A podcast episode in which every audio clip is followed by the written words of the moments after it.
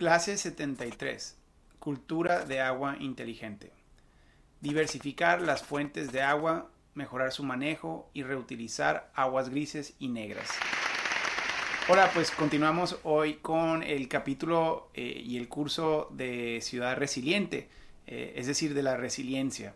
Eh, en este mundo de las ciudades del futuro y de buen gobierno, pues la resiliencia va a ser uno de los elementos más importantes para poder enfrentar todo tipo de, retos que vamos a tener, especialmente retos relacionados al medio ambiente y relacionados a recursos naturales. Eh, y pues hoy entramos a este tema que es el tema del agua. Eh, ya lo habíamos platicado desde la perspectiva del acceso al agua en el capítulo de Ciudad Accesible, pero muy vinculado, eh, hoy vamos a entenderlo desde lo que representa la importancia del agua lo vital que es y el riesgo que representa el no eh, estar preparados para, todo tipo de contingencias que algunas de sus, ciudades ya están viviendo hoy. Entonces, desde esa perspectiva, pues entender el problema. Entonces, el primero, el problema eh, de mucho de esto puede estar vinculado al crecimiento poblacional. Eh, las ciudades siguen creciendo y las personas, pues cada uno tiene una cantidad que, que se puede calcular de cuánto consume en promedio, entonces entre más personas y más industria tenemos en nuestra ciudad, pues vamos a tener una demanda de agua mayor. Eso es, eh, lo lógico. Eh, y el problema es que con frecuencia no tenemos suficientes fuentes de agua. Y ahorita vamos a platicar más de este concepto de las fuentes de agua. O sea, no, no nomás se trata de cuánta agua tenemos, sino cuántas fuentes de agua tenemos. Eh, y obviamente pues la combinación es la que determina cuánta cuánta población podemos atender con la cantidad de agua que tenemos ya hoy. Y, todas las ciudades ya tienen un cálculo aproximado en un año promedio, porque luego entran los retos adicionales, el tema de sequías, sobre todo el tema de sequías, eh, pero también otro tipo de emergencias que afectan sobre todo cuando es una sola fuente o, o solo un par de fuentes que están muy vinculadas entre sí. Bueno, entonces eso puede ser que nuestro tenemos dos retos ahí ya. Uno, que las fuentes que tenemos eh, o la capacidad de agua que tenemos actualmente ya está rebasada. Eso es muy común en muchas ciudades que no hicieron la planeación adecuada. La, capacidad de agua que podemos em, eh, administrar o repartir en, el día a día eh, ya está en un punto crítico o está ya por debajo de lo que la población exige. Eso es muy común. Pero lo que es todavía más común es que aunque estemos todavía, digamos, eh, encima de ese límite y que todavía tengamos una capacidad adicional en, un año normal, es muy común que no estamos preparados para, para eventos extremos, sobre todo lo que decíamos en temas de sequías. Entonces, en nuestro cálculo de futuro de cuánta capacidad de agua tenemos para el crecimiento poblacional, tenemos que también identificar cuáles eventos pueden disminuir significantemente esa capacidad y cómo compara con la tasa de crecimiento que tenemos hoy o con la población que ya tenemos hoy. Y eso nos arroja una serie de preocupaciones muy graves en muchas ciudades porque nos damos cuenta que ya hoy estamos en un punto crítico donde si llega a ocurrir una de varias cosas que vamos a platicar ahorita, eh, vamos a dejar a miles, o cientos o miles o en algunos casos hasta millones de familias sin, sin, sin acceso a este líquido vital eh, que sin él no es como otros que nomás genera quejas o genera eh, pues eh, protesta, pero este genera una posible pues muerte en mucha gente que no tiene otra manera de conseguir el agua salvo la que viene de su tubería, ¿no? Entonces, esto es algo que vamos a platicar. Y aquí realmente esto incluye varios temas. O sea, primero es el, el por qué, ¿no? Eh, bueno, las fugas y el uso excesivo de, del agua, eh, tanto por el gobierno como por los usuarios o los consumidores. O sea, el, el, el consumo excesivo, eh, pero, pero el desperdicio, más, más que el consumo, el desperdicio tienden a ser de los factores principales en, en por qué esa fórmula que tenemos actualmente de la capacidad de agua eh, que podemos atender eh, está algo desfasada con lo que a lo mejor nuestras cuencas o nuestros lagos nos, nos arrojan en teoría, pero en la realidad estamos viendo ya un, un, una complejidad donde, donde pareciera que tenemos agua, pero por alguna razón no está alcanzando el agua, bueno, es porque o estamos desperdiciándola en la infraestructura pública o estamos desperdiciándola eh, en los hogares o en los comercios también. Y esos son temas que vamos a platicar un poco eh, hoy. Pero eh, quizá comentar como una idea que espero que algunos de ustedes se enojen con esta idea, pero pero, pero yo los, les quiero plantear este concepto y, y esto nos tiene que retar y, poner a pensar y evaluar cómo analizamos las cosas. Para mí, el gran fracaso de una política de, administración de agua en una ciudad o de manejo de agua en una ciudad, el gran fracaso se refleja cuando la ciudad empieza con campañas de concientización para cuidar el agua. O sea, donde empezamos a pedirle a las familias que cierren eh, su llave de agua al lavarse los dientes, ese tipo de cosas que, como que desde chiquito nos programaron que moralmente están vinculados a, una eh, contribución colectiva, ciudadana, pero en realidad yo les quiero plantear que cuando llegamos a eso significa que hemos fracasado por completo como ciudad, porque el agua eh, debe de, de, administrarse de una manera donde donde eso no sea un dilema moral. Y, ahorita les voy a platicar por qué. Pero entonces, no más, como, como planteamiento, si llegamos ya a ese punto en nuestra ciudad, significa que todo lo que vamos a platicar ahorita fracasamos y ahora queremos pasarle la carga moral al ciudadano, cuando la carga o la responsabilidad moral de, esa situación es completamente debida a las autoridades y la mala planeación del tema del agua. Eh, entonces, eso lo voy a plantear. Pero entonces, digamos, el fondo del problema. O sea, ¿por qué entonces son las autoridades el problema? Bueno, el fondo del problema. Número uno, no tenemos una visión o planeación a futuro. Eh, si sabemos las tendencias de crecimiento poblacional y económico, eh, incluso en varias posibilidades, unas donde detona la economía más que en otras, pero podemos proyectar cuánta necesidad vamos a tener a futuro y podemos preparar incluso eh, una, una planeación adicional en el caso de tener mayor demanda o mayor necesidad de agua. Entonces, esa planeación a futuro que, vamos a platicar eh, de cómo, cómo abordarla, eh, no, la, no la tenemos. Estamos tapando baches, en este caso tapando fugas, eh, o estamos respondiendo a emergencias del día a día sin tener una visión clara, un modelo de negocio claro de largo plazo de cómo vamos a administrar el negocio del agua y el recurso escaso que es el agua. Entonces, esa falta de visión de largo plazo y estrategia de largo plazo es una de las grandes causas de, la crisis que viven muchas ciudades y que van a vivir muchas ciudades. La segunda es la falta de innovación. Innovación y emprendimiento, porque en la medida de que, estamos solamente atendiendo el tema del agua como un tema político o como un tema eh, como un servicio público eh, cualquiera.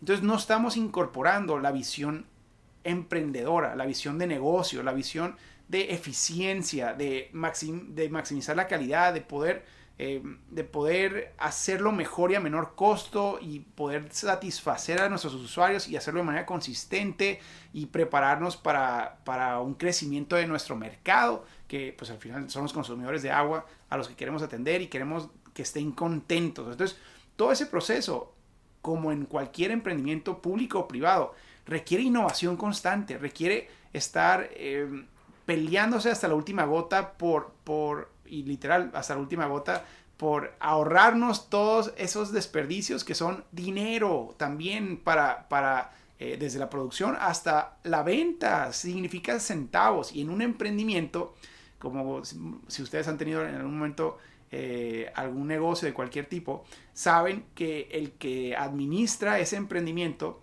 está cuidando hasta el último centavo, porque ese centavo le duele a él. Bueno, esa falta de, de, eh, de mm, cuidar los centavos y de innovar para poder ahorrarse más centavos y poder mejorar la satisfacción del usuario final. Eso es a lo que nos referimos, falta de innovación en el sector del agua y eso en muchas ciudades es real. En otras, obviamente, las que funcionan mejor, esto es una característica básica de esas ciudades.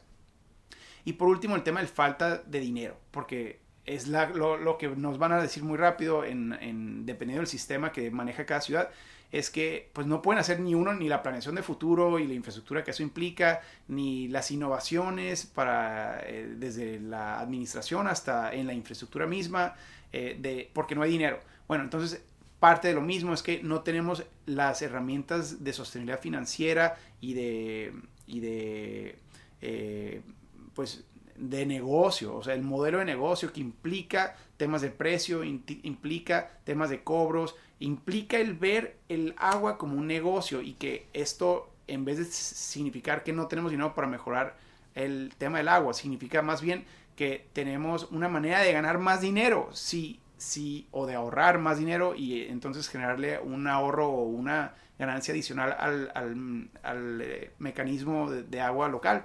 Eh, bueno, esa parte del dinero hay que resolverla y eso va a ser importantísimo para las ciudades que todavía no lo han hecho, porque yo sé que en el tema del agua es como es tan importante, muchas ciudades sí tienen avances maravillosos en esos temas.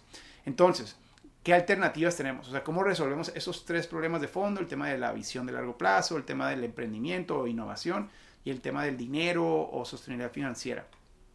Lo primero y más importante va a ser el tema de diversificar las fuentes de agua. Eh, para, prepararnos a cualquier contingencia, pero para poder generar un mejor servicio. Eh, va a ser muy importante no depender de una sola, de una sola fuente, de ya sea la cuenca y los pozos que tenemos en esa cuenca, o un lago, o un arroyo, el, depender por completo de una sola fuente es muy riesgoso, es como depender de un solo proveedor en cualquiera de las industrias que estemos. Y eso nos va a, complicar en el caso de una emergencia, pero también nos va a, hacer batallar en nuestra administración de costos cuando un elemento o una eh, contingencia ocurra. Entonces tenemos que buscar nuevas fuentes para prepararnos. Y eso significa eh, nuevas cuencas, eh, acueductos que nos traigan el agua de otra región, de otro lago, de otro arroyo. O sea, el poder ir planeando y preparando esas conexiones para, poder generar nuevas fuentes para nuestra ciudad va a ser importantísimo. Eh, y, no va a ser fácil porque eso implica negociaciones políticas eh, o regionales muy complejas, pero tenemos que, desde la perspectiva del interés de nuestra ciudad, pelear todo lo que podamos para, para hacer esa, esa eh, diversificación de, fuentes. Pero también desalinadoras, si tenemos acceso a mar, el, ¿por qué no empezar a programar herramientas como las desalinadoras que pueden ser maravillosas, eh, aunque el consumo energético todavía lo hace un poco eh, no costeable para muchas ciudades. Vamos preparando esa visión de futuro que dijimos. Pero finalmente, y esta va a ser una muy importante, es el tema de sistemas de reciclaje de agua gris, de aguas grises o aguas negras. Es decir, no nomás es sacar nuevas fuentes para, para el consumo final, sino que ese consumo, lo interesante del agua es que el agua, la mayor parte del agua, eh, no, no las tomamos o, aunque no las tomemos, no se evapora, o sea, no se, no se pierde, no es como otros productos. El agua regresa, regresa en el drenaje, regresa, eh, incluso pues si lo usamos para riego, pues regresa a las cuencas en muchos casos, aunque mucho se evapora.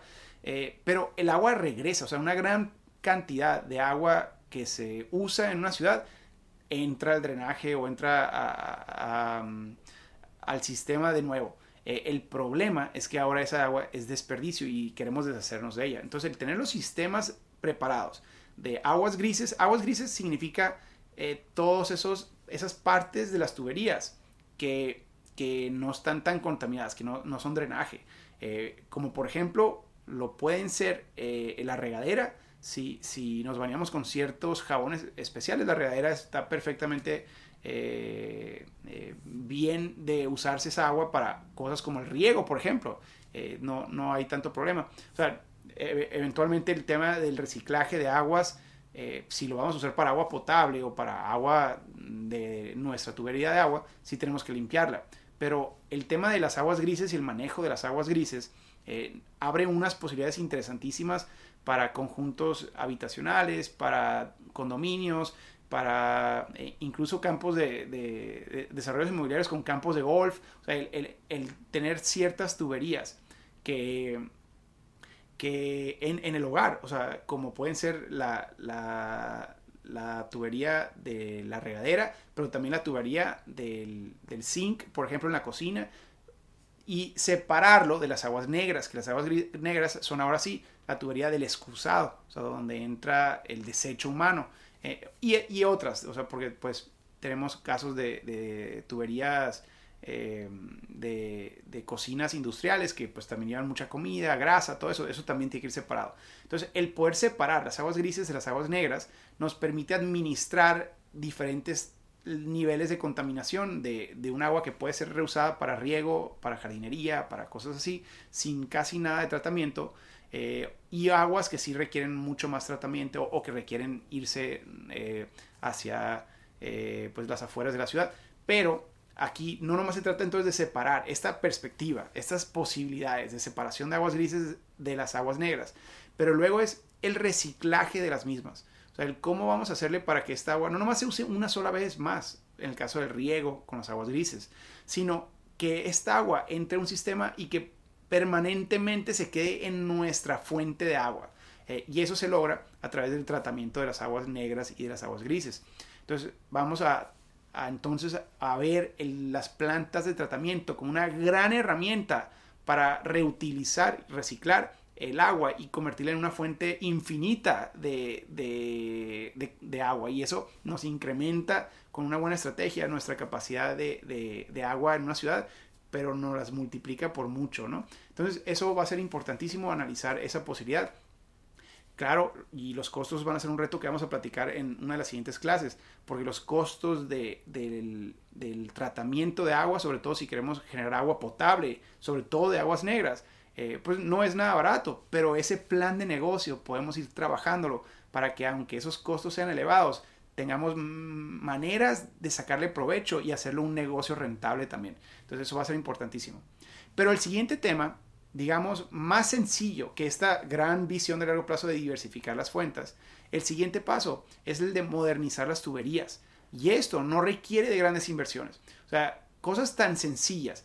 Eh, bueno, el, el objetivo de modernizar las, las tuberías es para supervisar y minimizar las fugas. O sea, las fugas de agua representan uno de, de, los, de las frustraciones más grandes que se pueden imaginar para, para los que estamos en el tema de las ciudades, porque estamos tirando agua, agua que es dinero y que aparte representa eh, una, eh, una necesidad indispensable para la vida en la ciudad y la estamos tirando. Eh, en algunas ciudades hasta la mitad o más del agua, hasta la mitad o más. Imagínense lo que eso significa para sus ciudades. Hasta la mitad o más del el agua que tenemos en nuestra ciudad se tira, se desperdicia debido a fugas subterráneas. O sea, la tubería que tenemos eh, se, empieza a oxidar o en épocas de frío se congela y revienta tuberías o a través de, de movimientos de tierra se quiebran por completo. Entonces de repente encontramos que hay tuberías que están tirando miles de litros al día eh, en, fugas subterráneas. Y luego las empezamos a ver ya cuando brotan hacia el pavimento, empezamos a ver que salen eh, esas fugas.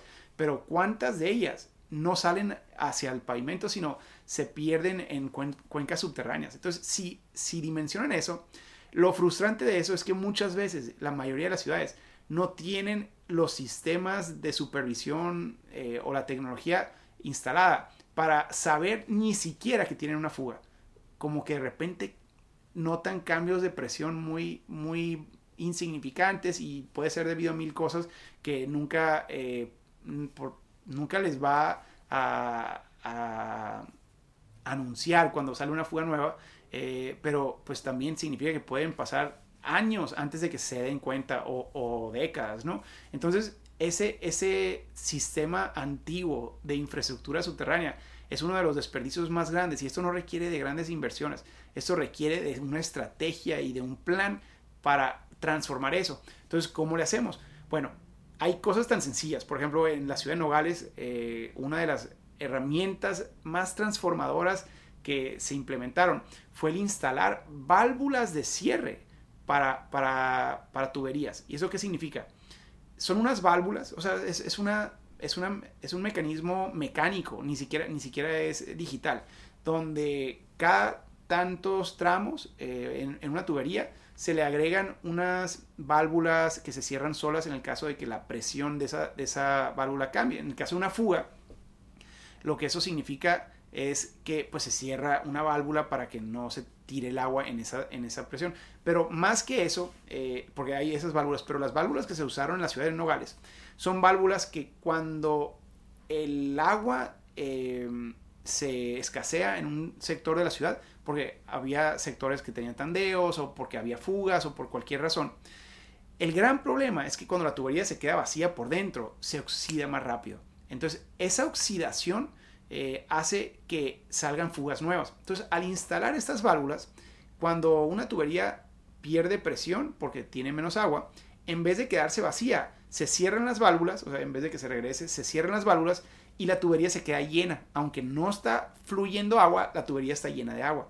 Esto significa que esa tubería ya no se va a oxidar, van a multiplicar muchos años la, vida útil de, eh, esa eh, infraestructura y eso va a evitar o va a minimizar una gran cantidad de agua. Bueno, no más con estrategias como, bueno, eso y una planta de tratamiento que se implementaron en esa ciudad, se duplicó, se duplicó la capacidad de, de agua de la ciudad. Entonces, en su momento, cuando se em, empezó con esa estrategia, la capacidad ya estaba en su límite, era más o menos de 280 mil habitantes, casi 300 mil, y ya estaba en límite, ya, ya había sectores que no podían recibir el agua para cuando después de dos o tres años de implementación de esas estrategias, incluyendo la planta de tratamiento, se amplió la capacidad de agua hasta casi 600 mil personas potenciales. Entonces imagínense, con tan solo un par de herramientas eh, bien focalizadas, se duplicó la cantidad de personas que pueden atenderse con agua de manera sostenible en esta ciudad. Eso es lo que hacen elementos como las válvulas. Ahora, ahora ya tenemos tecnología nueva. Esto fue 2006, donde todavía no teníamos otras eh, tecnologías y ahora tenemos temas de, sensores digitales. Entonces, ya no nomás le metemos válvulas mecánicas, sino podemos meter cierto tipo de sensores que nos avisen en tiempo real, como lo platicamos en, en otra de las clases, que nos avisen en tiempo real cuando sale una fuga nueva. Entonces, ahora ya podemos saber el momento que tengamos una fuga en vez de dos, tres o décadas después. Eh, ahora podemos saber ese mismo día que tenemos que reparar o cerrar esa parte de la ciudad para no desperdiciar agua. Eso, de nuevo, esos sensores eh, ya los podemos hasta instalar en, nuestros hogares eh, y, pues para una ciudad el costo es realmente insignificante con un buen modelo de planeación. El siguiente tema es el de, el de, el de instalar medidores digitales inteligentes, pero ya no nomás en la infraestructura pública, como lo, mencionamos ahí, sino también en los hogares. Entonces, el comenzar programas para que los usuarios, los ciudadanos, eh, puedan, eh, puedan a, ellos también ahorrarse desperdicio, ya no de agua, y, aquí es lo que quiero conectar con el principio. Cuando, cuando les comenté que el gran fracaso no es que las familias sean las que, las que al final tengan la carga moral de no desperdiciar agua, sino que el gran problema es que no hay ningún, ningún castigo real financiero si alguien la desperdicia. Entonces, las personas a lo mejor con ese pensamiento colectivo que queremos, eh, que queremos eh, educar, pues está bien, vamos a lograr que un grupito de jóvenes, de estudiantes se enamoren de ese concepto colectivo ambiental. Pero lo que ni siquiera tenemos que tratar es que las personas se enamoren de su dinero. O sea, las personas, nadie quiere regalar dinero, nadie quiere tirar dinero, y menos las personas en situaciones vulnerables o marginadas.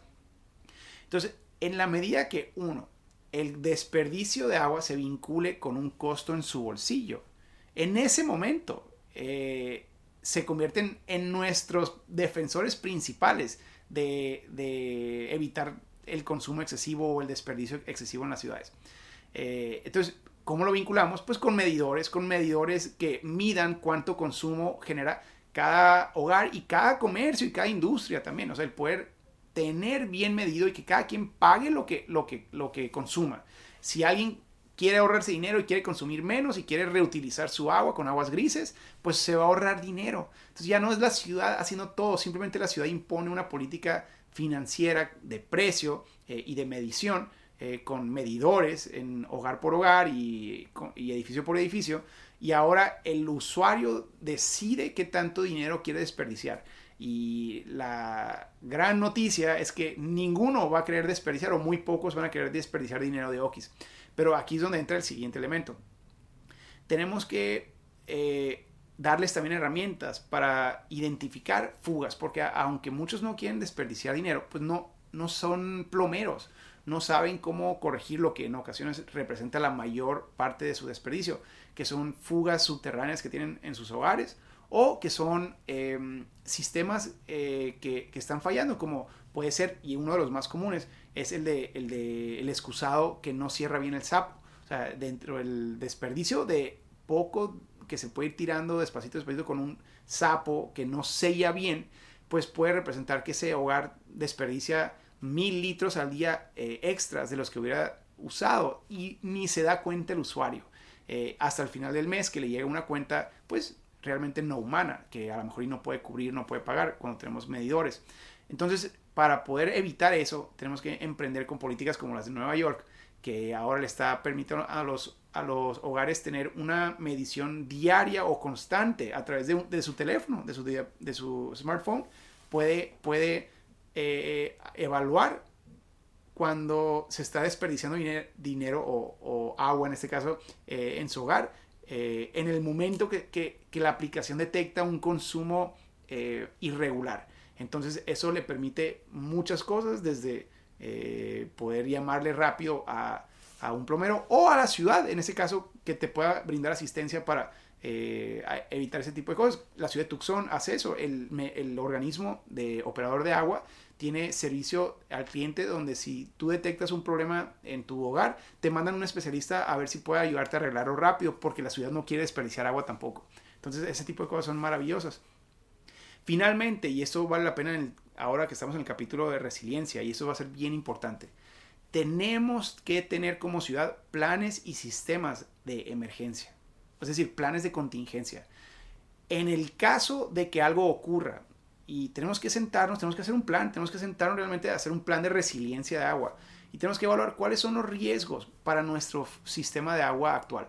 ¿Qué pasa si un día eh, hay eh, sequía, que es la más básica de todas, y una sequía extrema de las que no hemos tenido en 100 años? Bueno, tenemos que tener un plan de acción en el caso de que eso ocurra. ¿Qué pasa si nuestro acueducto eh, se, se derrumba porque hay un sismo, porque hay esto u otro? Un acto de terrorismo. ¿Qué pasa si ya sea un cartel o, una entidad terrorista eh, quiere atacar a nuestra ciudad y destruye nuestro acueducto o, contamina nuestra cuenca? Eh, eso tenemos que tener un plan de contingencia y, y la mayoría de las ciudades no las tiene. Entonces, si queremos ser realmente resilientes, sobre todo en el tema del agua, que es probablemente el más importante en una ciudad, tenemos que tener un plan de respuesta eh, con todos los posibles riesgos que nos imaginamos. Y eso va a hacer que cuando ocurra, porque van a ocurrir, uno u otro va a ocurrir, entonces ya no es la tragedia humanitaria que pudiera ser, sino que eh, simplemente detona una serie de acciones de respuesta que pueden involucrar un poco de sacrificio ciudadano por un par de días, pero que se resuelve rápidamente y que eventualmente eh, salva vidas y, y mantiene a la ciudad funcionando.